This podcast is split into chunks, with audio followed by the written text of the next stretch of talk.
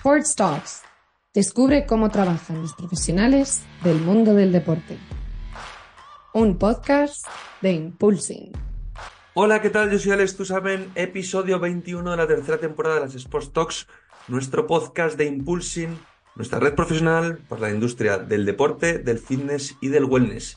Y es que hoy precisamente vamos a entrevistar a un crack, a un mega profesional de la industria del fitness, a Pablo de los Reyes, actualmente Chief Marketing Officer y co-founder en Black Rocket. Black Rocket es una empresa eh, que acaba de salir hace muy poquito que se encarga de la búsqueda de locales y gestión de aperturas para marcas en expansión. Black Rocket os ayuda a encontrar, para que os hagáis una idea, la ubicación ideal para vuestra marca y gestionar el proyecto de apertura. Eh, una empresa que la verdad es que lo está petando. Em, acaban de empezar hace poco, pero tiene una experiencia muy amplia con sus tres fundadores, que hablaremos de ellos en la entrevista, aunque hoy entrevistamos a Pablo. Y es que, bueno, vamos a hablar de muchísimas cosas, pero bueno, vamos a empezar hablando de eh, vínculo de Pablo con el mundo del deporte y el fitness y su experiencia previa en grandes compañías como Gimnasiarca o liderando el departamento de marketing IT en Fitness Park aquí en España. Eh, hablaremos del concepto de Black Rocket, las oportunidades de mercado que se han dado y de dónde surge la necesidad de crear la empresa. También tocaremos el tema de la gestión de aperturas de centros para marcas en expansión, especialmente su día a día y su trabajo con gimnasios. Hablaremos de estrategia y factores a analizar dentro del mundo del fitness para abrir nuevos centros. También veremos un poco las diferencias entre la parte eh, de los negocios online y la offline de cara a esa apertura ¿vale? Porque eh, en Black Rocket trabajan con diferentes marcas, pero hoy vamos a centrar en esta entrevista sobre todo en su trabajo dentro del mundo del fitness y con gimnasios, ¿vale? Em, donde vamos a hablar eso de la gestión de aperturas para la cadena de gimnasios en expansión especialmente. Y por último, vamos a hablar de quién forma parte del equipo de Black Rocket, los objetivos de Pablo actualmente como CMO, como Chief Marketing Officer, em, los retos que tienen para 2024 y un consejo, como siempre, para cerrar que nos va a dar Pablo para aquellos que queráis trabajar en la industria del fitness o aquellos que estéis trabajando y queráis escuchar una experiencia de un gran profesional. Bueno, como siempre os digo, esto es una auténtica masterclass. Nuestro objetivo con el podcast sabéis que es traeros a los mejores que os cuenten su experiencia y cómo trabajan en el día a día de la industria del deporte, del fitness y del wellness. Entonces, eh, hoy traemos a un mega crack, os va a contar sus experiencias de la parte más cuerpo y también su experiencia como emprendedor, que eh, Pablo tiene Em, bastante experiencia acumulada como emprendedor, aunque le asociéis también eso a marcas como Gimnasiarca o Fitness Park. No solo lleva estos tres meses como Black Rocket, nos va a contar experiencias suyas también en el pasado, que son muchas. Y bueno, a partir de ahí vamos a ir a un episodio eh, en el que vamos a hablar de emprendimiento de nuevo la industria del fitness y esperemos que os guste y sobre todo, como os decimos siempre, que aprendáis, que es de lo que se trata con este podcast, de que recibáis estas masterclasses y como siempre os pedimos simplemente, por favor, ponernos, si os gusta todo este contenido, ponernos una reseñita que nos viene muy bien a nosotros para seguir creciendo. Y bueno, como sabéis, este 2024, ya os lo he dicho en, más de un episodio, pero os lo vuelvo a recordar, esperemos pronto, os daré ya la fecha de cuando empezamos también a hacer las entrevistas en presencial, en formato vídeo, para que disfrutéis de todo este contenido también, eh, pues un día cenando en vuestra eh, televisión, ponéis el canal de YouTube, os diré dónde está todo, para que veáis em, todas las entrevistas también en formato presencial. Y como siempre, a los que vais en coche, pues lo escucháis en el coche con el audio. Y los que estáis en casa, pues lo escucháis también, lo veis por eh, televisión. Bueno, de la forma en la que queráis consumir, nosotros lo que queremos es seguir creciendo y llegar cada vez a más gente. Y si nos podéis ayudar por el camino, y os estamos ayudando nosotros a vosotros, pues os lo agradecemos, que es de lo que esto se trata, seguir profesionalizando nuestra industria. Vamos ya con la entrevista con Pablo y espero que la disfrutéis y que aprendáis un montón. Bueno, Pablo, bienvenido a las Sports Talks de Impulsing. Un placer tenerte por aquí. Eh, y nada, también enhorabuena porque, bueno, acabáis de lanzar eh, la compañía Black Rocket, de la que vamos a hablar hoy mucho, pero bueno, eh, bienvenido a las Sports Talks, lo primero. Gracias, Alex. la verdad que es un placer estar aquí contigo, porque es un emprendedor nato, por lo que he estado viendo y te he estado siguiendo. Así que es un placer, un placer aprender también de ti y, oye, yo poder contar eh, qué hacemos nosotros en Black Rocket. Bueno, nosotros hoy tenemos muchas preguntas porque, bueno, aparte de que Pablo eh, se acaba de lanzar ahora con otros dos socios eh, con este proyecto de Black Rocket que ahora vamos a hablar muchísimo, bueno, Pablo ha estado metido también en compañías como Gimnasiarca. Os, tu última experiencia se está liderando todo el departamento de marketing IT en Fitness Park, ¿no? Sí, eh, yo empecé, empecé trabajando en Gimnasiarca hace como 10 años con, con Antonio Barbero, que, que fue profesor mío de, del INEF, de, del INEF de Madrid. Y, y la verdad que desde ese momento empecé trabajando como, como profe de natación. En, en aquel momento en casa eh, económicamente no íbamos muy bien, entonces tuve que trabajar de, de mil cosas y una de ellas fue profesor de natación y, y a partir de ahí se generó como la, el interés por el lado del fitness y, y nada, trabajé como entrenador personal, trabajé de entrenador de clases colectivas, eh, bueno, un poco, un poco de todo, ¿no? Y de ahí me derivó a que justo en pandemia, eh, te diría que fue como si el 20 de marzo fue el día que nos encerraron, una semana más tarde, eh, pues me escribieron por LinkedIn y, y me llamaron para, para dirigir el marketing de Fitness Park, que en aquel entonces era una cadena que, que en España todavía no tenía gimnasios y estaba todo por hacer, ¿no? O Entonces sea, me, me trasladé a Barcelona. o sea, tú estás en Madrid, o sea, de Gimnasiarca en Madrid pasas a Barcelona, Fitness Park, a la sede central que tenéis allí. Eso es. Bueno, en aquel entonces no teníamos ni sede central ni nada. Eh, Era, prácticamente el, el cobertizo del, del club que montamos allí en la calle Casanova, ¿no?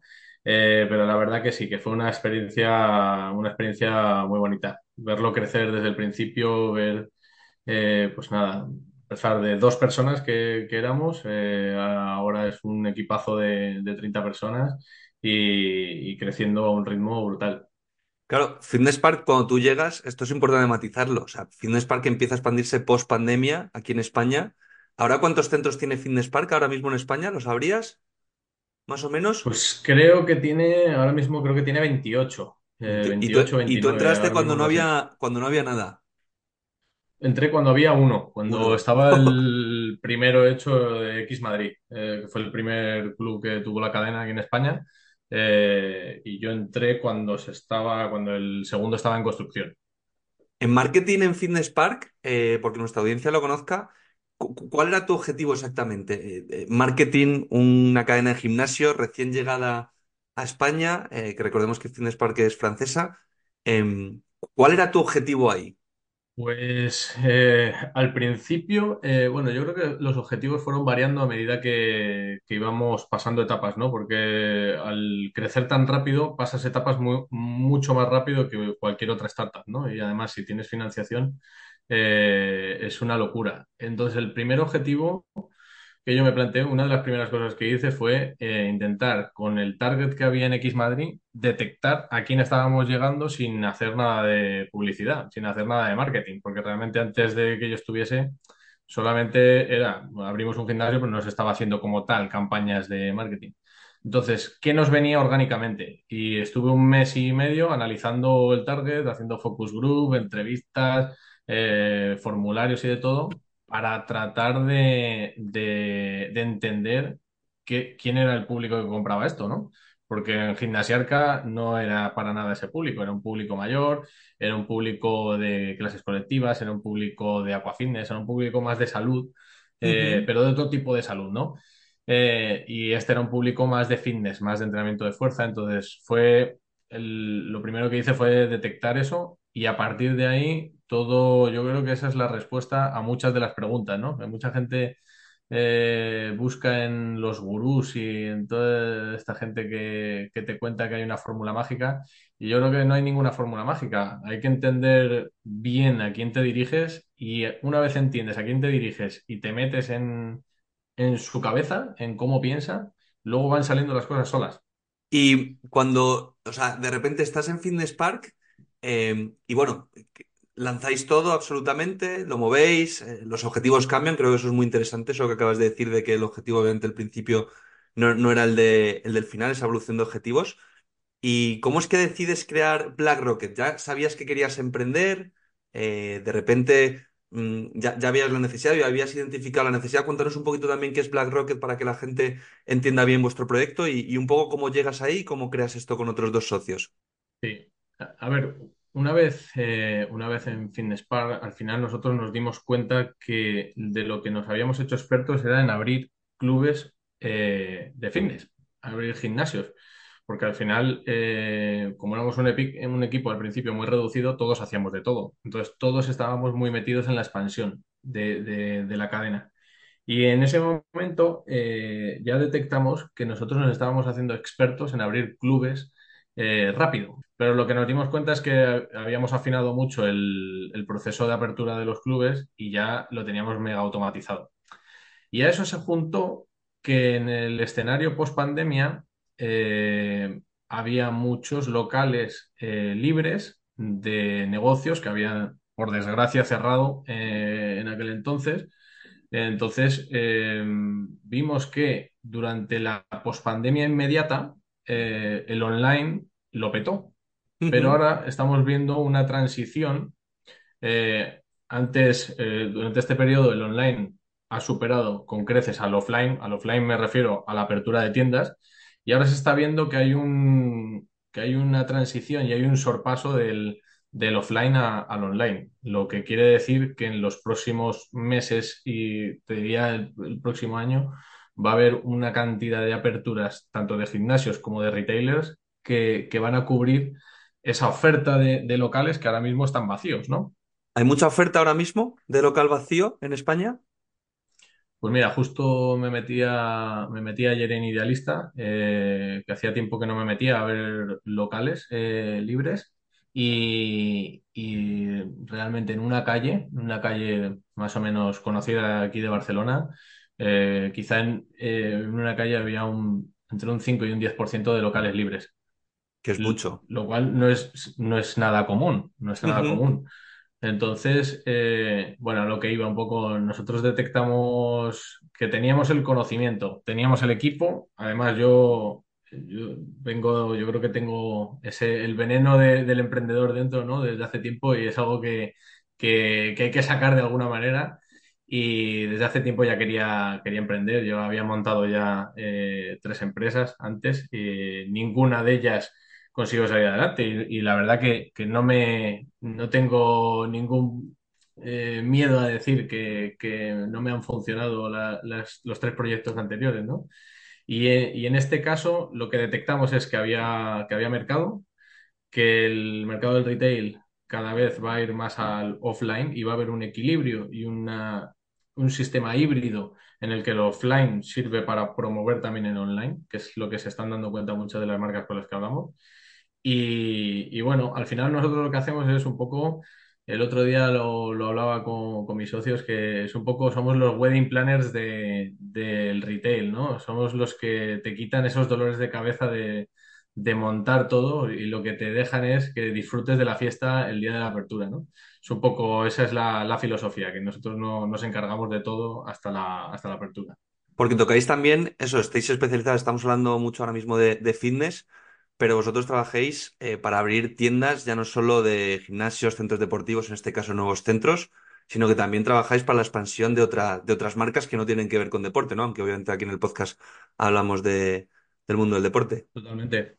Sí, totalmente. A ver, eh, por nuestro background eh, el fitness, eh, es verdad que nos contactan muchas cadenas de, gimnasios, no solo españolas, eh, cadenas de gimnasios de, Latinoamérica, cadenas de gimnasios británicas, francesas, eh, que quieren expandirse a España, porque realmente España es un mercado para el fitness muy potente. Y que está creciendo una, burrada. Sí, que está creciendo una burrada. Pero, pero la realidad es que no solamente vamos al mercado del, retail fitness, ¿no? Que esto es como que hace poco que el fitness se ha convertido en retailer, ¿no? Eh, antes, la verdad que había muchos gimnasios, pero eran todos gimnasios independientes. Yo no, no recuerdo de pequeño que hubiese una cadena que fuese la referencia en, nada, nada, no había en nada. España. Entonces, yo creo que con la llegada del, del low cost ahí por la, por la crisis de, económica esta que, que hubo en 2008-2009, yo creo que favoreció que se profesionalizase un poco más el, el sector y que a día de hoy, inconscientemente, eh, el sector se ha convertido en un retailer más y un retailer muy importante para los centros comerciales. Porque al final es, es un operador que podríamos considerar casi ancla, ¿no? Los centros comerciales eh, buscan operadores que les traigan recurrencia. Y recurrencia. ¿Y qué mejor que un gimnasio, por ejemplo? Exactamente. Recurrencia te trae un supermercado y ¿qué más te trae recurrencia? Pues un gimnasio, ¿no? Y muchos centros comerciales se han dado cuenta del potencial que tiene eso dentro del- de su ecosistema de, operadores, ¿no?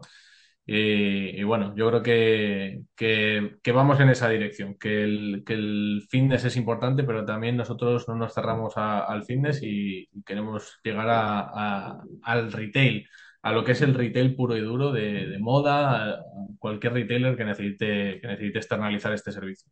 Yo te voy a indagar más, obviamente, por, por lo que es Impulsing, que eh, nuestra red profesional para el sector deportivo. Eh, obviamente te voy a ir tocando más por esa parte de deporte. Pero, por ejemplo, un gimnasio, eh, todos los grupos que hay, las necesidades que tiene, la expansión que va a haber en España brutal en el sector fitness, wellness en los próximos años. ¿Qué necesidades tiene un gimnasio? Es decir, decías, eh, me cago con la frase, ¿no? de- del wedding planner para estos centros deportivos, ¿no? Me parece brutal el, el claim, eh, muy claro. ¿Qué, qué necesidades tienen cuando os contratan? Es decir, de que les hagáis prácticamente todo, que seáis un soporte más. ¿Dónde, dónde está ahí el, el, el pain Mm. del gimnasio para... eh, que bueno, eh, eh, estamos viendo que os está yendo bien aunque acabéis de empezar. Sí, bueno, la verdad es que nos hemos, nos estamos encontrando de todo, ¿no? Eh, sí, bien es cierto que, que llevamos solo tres meses, pero realmente estamos haciendo una labor comercial eh, muy potente que nos está llevando a, a escuchar historias de todo tipo.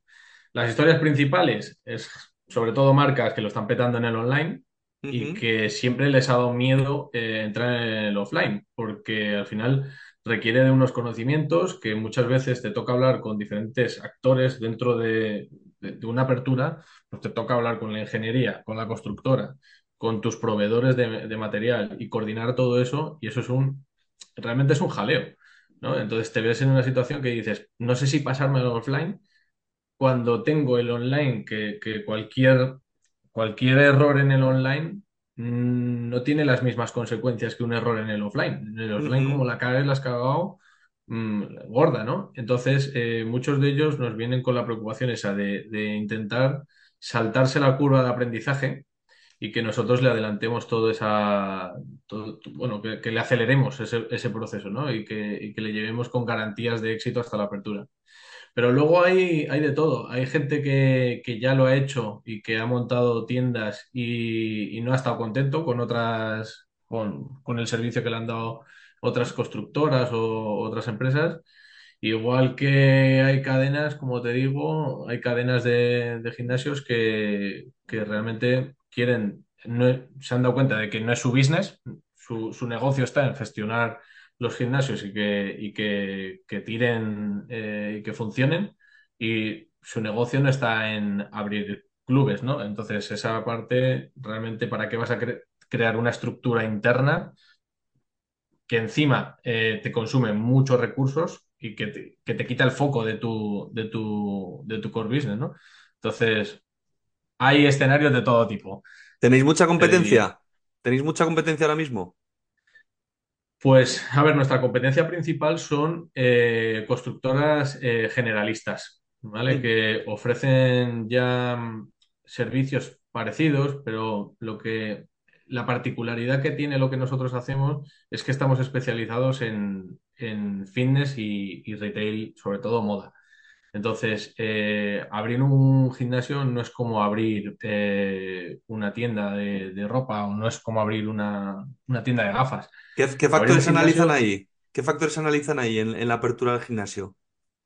hombre, desde luego la ubicación es lo primordial. Eh, acertar con la ubicación es clave, ¿no? Al final es un concepto de, de cercanía que la gente va al gimnasio que tiene más cerca de casa o del trabajo. Entonces, ese punto es clave. Pero luego hay muchos otros factores como como la ambientación, eh, que está ganando mucho peso. Eh, ahora si no haces un gimnasio que no tenga, que, no tenga LEDs y, que no tenga eh, altavoces, yo qué sé, de, de cualquier marca, ¿no? Pero que, que- que la ambientación acompañe la- el concepto de marca. Yo creo que, creo que es una parte muy clave. Y que todo eso tenga sentido con tu business plan. O sea, que, que, que, que te salga el número, ¿no? Al final. Eso claro. es. ¿Y tu rol como CMO en Black Rocket, em, qué objetivos tienes ahora mismo? O sea, porque hablamos al principio de esa evolución de objetivos que, Me gusta mucho. Ahora mismo en Black Rocket, ese primer objetivo inicial, sois tres. ¿Los tres venís, eh, os conocíais de antes de Fitness Park o os conocíais del sector? ¿O de dónde os conocíais los tres socios que formáis Black Rocket? No, los, los tres, las tres personas que formamos Black Rocket, que es Constanza Bucé Borja Gómez y yo, eh, nos conocimos en Fitness Park, cada uno eh, liderando un departamento. Cos- Constanza lideraba el departamento de Project Management, eh, era la, la encargada de que los equipos eh, abriesen los clubes en, en los timings establecidos que, que marcaba la propia marca. Eh, Borja era el director de compras y era el encargado de negociar con, con los proveedores eh, y, y, bueno, mantenerles al tanto de todas las eh, el forecast de apertura. Y yo que llevaba la parte de marketing y IT. Entonces, de ahí nos Buen, buen mix, buen mix, ¿eh? Buen mix. Tenéis los tres Buen mix, buen mix. potente para, para lo que estáis haciendo. O sea, porque tú, tú ahora Muy entonces... diferente, ¿eh? Sí. O sea, muy complementario, somos muy diferentes los tres, pero también muy complementarios. Lo que, las carencias que tenemos unos la- las complementan los otros. Eso es lo que más me gusta del, del equipo. Tu rol de CMO em, ahora consiste en captar sobre todo más clientes, porque ahora me imagino, ¿sois tres? Ahora mismo, eh, bueno, vimos otro día que publicaste también un empleo en Impulsing eh, de Junior Project Sí. Manager, pero eh, ¿qué, qué roles, digamos, vais a contratar a una persona ahora mismo? ¿Sois tres? ¿Cómo lo tenéis pensado? ¿Cu- ¿Cuáles son los próximos pasos? Claro, bueno, lo primero que quiero decir es, me ha sorprendido muchísimo la cantidad de candidatos que nos han llegado por Impulsing. Bueno, bueno, bien, Eh, bien. la, la verdad que he flipado que en cuestión de cuatro días teníamos eh, 70 candidatos, creo que 60 o 70 candidatos tenemos ahora mismo, que por cierto tenemos que, que ir dando respuesta porque, porque se nos están ahí acumulando y llega un momento que no sabes qué hacer, ¿no? Pero alegro, sí, ahora mismo mi rol, eh, mi rol de CMO es eh, dar a conocer la marca dar a conocer la marca dentro del mundo del retail, no solo del mundo del retail fitness, sino el- dentro Eso del es. retail en general. Eh, y esa es mi labor principal ahora, que se mezcla con la labor comercial de ir entendiendo eso mismo que hice en su día para Fitness Park, es lo mismo que estoy haciendo ahora, entender lo que el cliente necesita, ¿no? Y en base a eso vamos pivotando todo el rato en la estrategia y creando un servicio que realmente les, les aporte valor, ¿vale? Porque eh, desde mm, hay mm, clientes o clientes potenciales más bien que nos dicen, mira, yo solamente quiero eh, que me encontréis el local, ¿sabes? Eh, hay otros que nos dicen, yo solamente quiero que me encontréis proveedores locales que, que me den servicio porque no puedo, o sea, tengo solamente una ingeniería y una constructora y no puedo depender solamente de esos dos, ¿no? Entonces, ahora mismo estoy en ese proceso de, de entender perfectamente qué- qué- cuál es la necesidad que tienen y en base a eso construir un producto que sea top, ¿no? Y que, que no tenga, que podamos competir de tú a tú con constructoras que llevan años haciendo esto. Claro, es que ahora mismo tu labor, bueno, eh, los tres, me imagino que haréis también de todo. Pero sobre todo eh, tu labor en marketing es eso, es, ¿no? Es analizar muy bien, eh, ver exactamente dónde te están viniendo esos leads, cómo te están viniendo, pero claro, ahora marketing, claro, cuando hablamos de marketing, a mí me encanta una definición del marketing que es, marketing es ayudar a vender más. A mí me encanta esa frase, ¿no? Pero es, es como, a- ahora mismo esa labor de marketing es 360, porque claro, os estáis especializando, por ejemplo, en vuestros motores de crecimiento es en la generación de leads, lo hacéis a través de contenido a través, yo por ejemplo ahora que te sigo desde hace ya bastante también en LinkedIn, te veo también más activo, por ejemplo, en LinkedIn, que imagino que será una fuente gigante también de, de leads, ¿no? O sea, tenéis como diferentes canales, ¿no? Eh, para captar, pero que no, a lo mejor un negocio como el vuestro, el nuestro, por ejemplo, es a volumen y nosotros, por ejemplo, el podcast lo vamos a hacer presencial porque lo ve ya mucha gente y en formato vídeo, con cómo está funcionando hoy en día. Internet, pues va a llegar a mucha más gente todos los clips que metamos en redes, más el vídeo largo en YouTube, ¿no? Pero vosotros, por ejemplo, que es menos clientes, pero de un ticket mucho mayor, eh, me, imagino que ahí eh, plataformas como LinkedIn tiene mucho más sentido que empezar, por ejemplo, vosotros a hacer contenido eh, 24/7. Justo. Em, hay que, o sea, yo mm, he estado en los dos escenarios, ¿no? He estado en el escenario en el que tenía un presupuesto muy alto de marketing, como por ejemplo en Fitness Park, eh, y ahora me veo con un presupuesto pues mucho más eh, humilde, ¿no? Eh, y yo creo que al tener un presupuesto mucho más humilde, lo que te obligas es a ser mucho más creativo.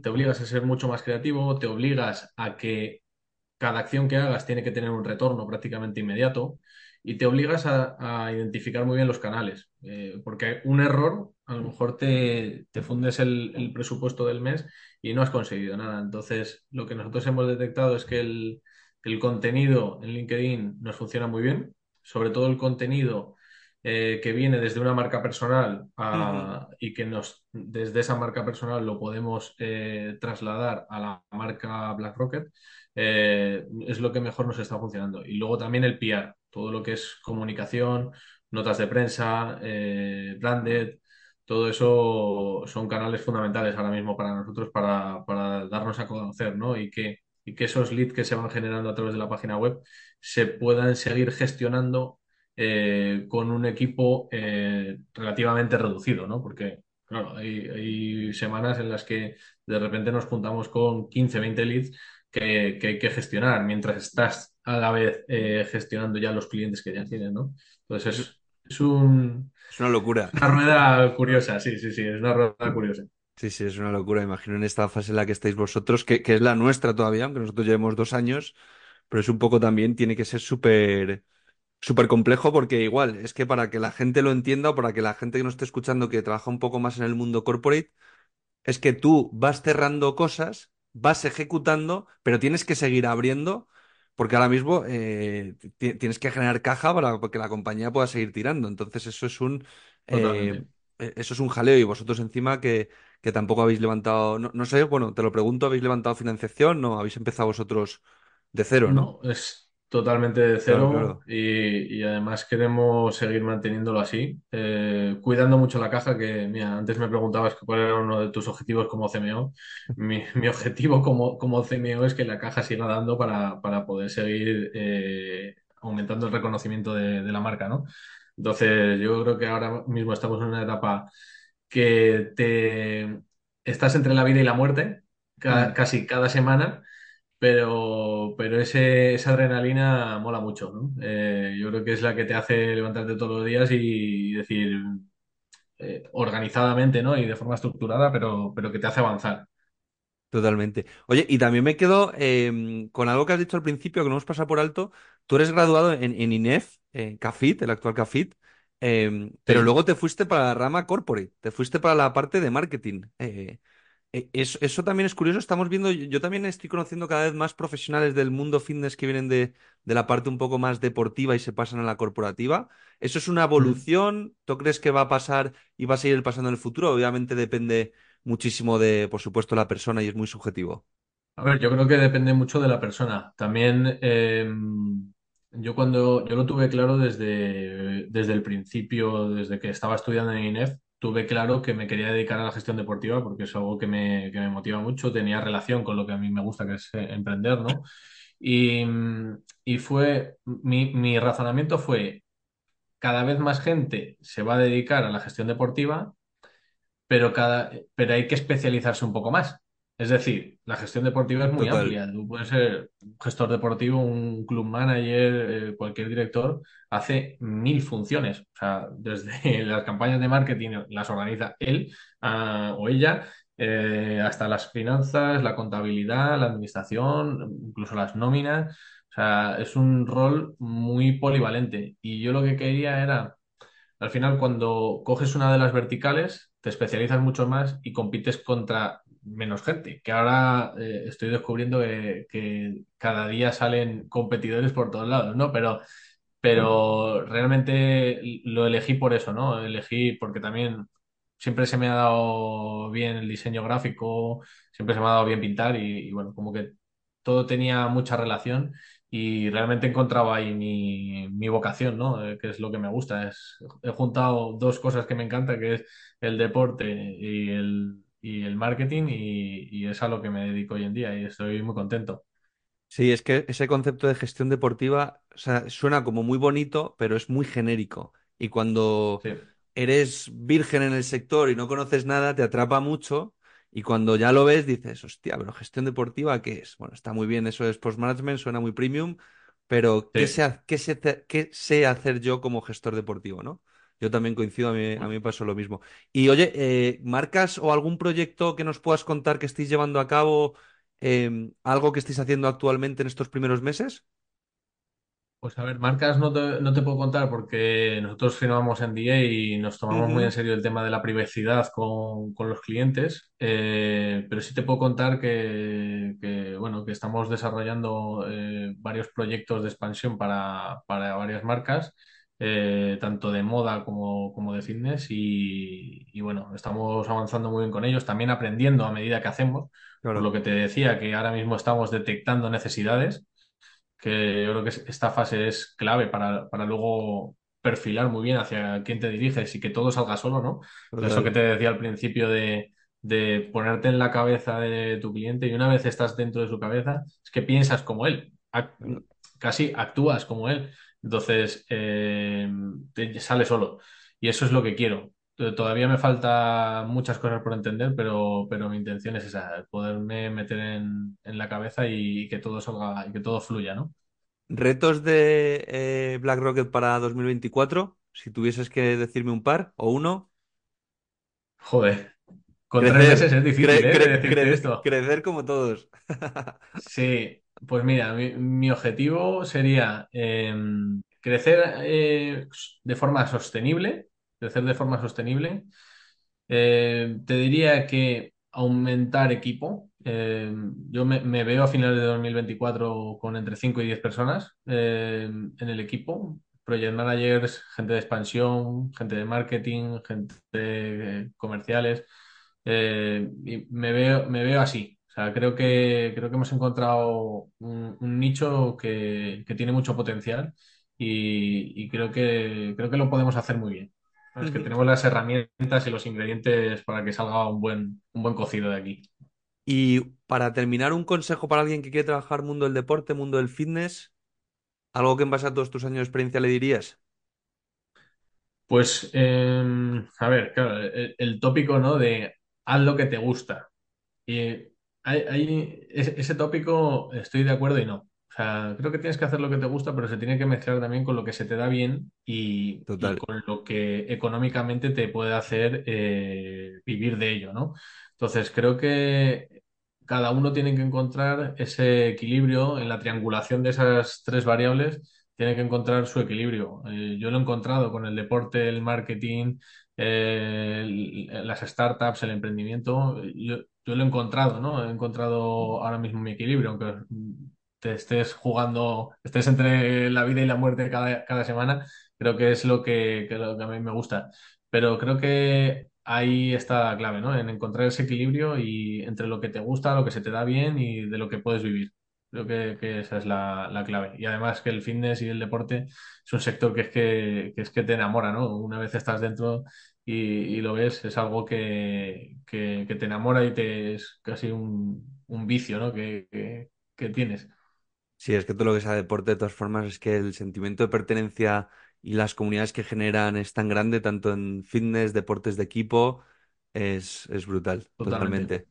Sobre todo que también ves historias y el, el estar metido dentro del deporte te hace conocer historias muy motivantes. Yo, por ejemplo, una de las cosas que recuerdo con más cariño de Fitness Park es eh, haber podido conocer gente em, que tenía historias realmente de, de superación y por ¿De suerte muchos de ellos clientes o compañeros de trabajo? De todo. clientes y compañeros de trabajo, de todo. Eh, y, y- y encontrar esas historias que, que te mueven, ¿no? por dentro y que, y que te hacen superarte no solo a ti, sino que tú puedes desde marketing transmitir esos, ese sentimiento de superación a mucha más gente para que también se contagie esa gente de- eh, y se inspire, ¿no? de esas personas. Creo que es una de las cosas que más me gusta, de, Sí. tanto del marketing como del deporte. Si es que escuchas a alguien de eso en algo que a ti te llama, es que sales ahí enchufado y dices, joder, me voy a despertar mañana y lo voy a conseguir, lo voy a sacar adelante, que es un poco también, Totalmente, imagino lo que sientes ahora con Black Rocket o nosotros con Impulsing. totalmente.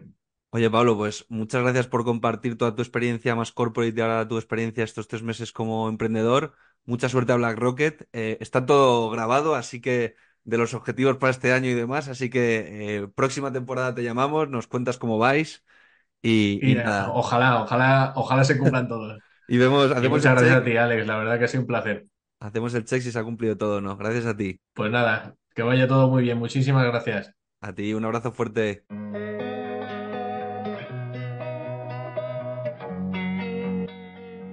Amplía tus conocimientos de la industria del deporte a través de las entrevistas de nuestro podcast Sports Talks.